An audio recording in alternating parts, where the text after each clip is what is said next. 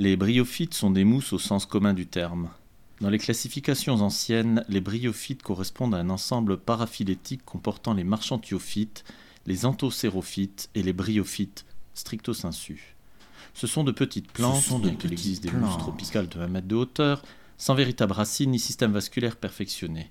Le gamétophyte porte de petites feuilles. Le sporophyte, toujours fixé au gamétophyte, est dressé. Il Il porte à son extrémité un sporogone un chlorophylien avec stomate. Le sporogone libère ses à spores son fréquemment extrémité un sporogone partant avec sec. Les stomate. bryophytes se subdivisent en trois sous-groupes, les bryales, les mousses, les andréales et les sphagnales. les Les sphagnales et les sphagnales. Au Japon, les tachyophytes comportant le genre spécifique Takieka, leur est souvent adjoint. Les entéros.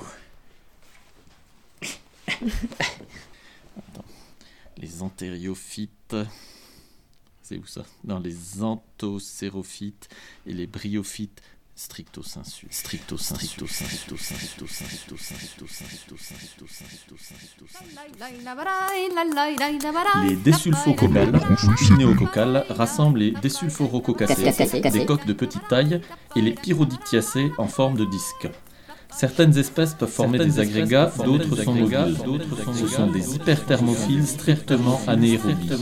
Génome séquencé, génome séquencé, génome séquencé.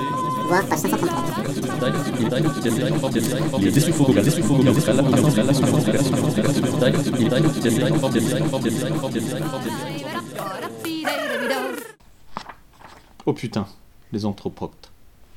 Les anthroproctes. Les anthroproctes.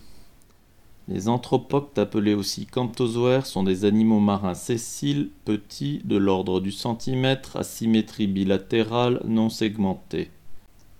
La cavité corporelle est un pseudosolum rempli d'un mésenchyme gélatineux. Les tentacules ciliés sont répartis régulièrement de part et d'autre du plan de symétrie bilatérale. Un mucus glisse vers la base du tentacule puis vers la bouche, formant un tapis roulant qui collecte les fines particules alimentaires en suspension. Quelques caractères dérivés propres. L'anus et la bouche débouchent à l'intérieur de la couronne de tentacules. Figure 1 A, anus, BO, bouche, GG, ganglion nerveux, L, larve, TE, tentacule. D'un point de vue anatomique, c'est la différence la plus marquante d'avec les bryozoaires.